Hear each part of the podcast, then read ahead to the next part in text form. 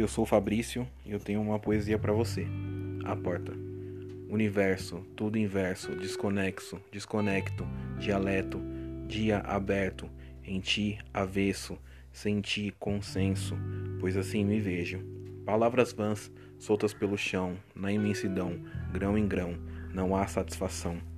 Da porta para dentro, não me vejo, apenas entro, não desejo. Eu peço, para ti todo silêncio, por mim neste momento.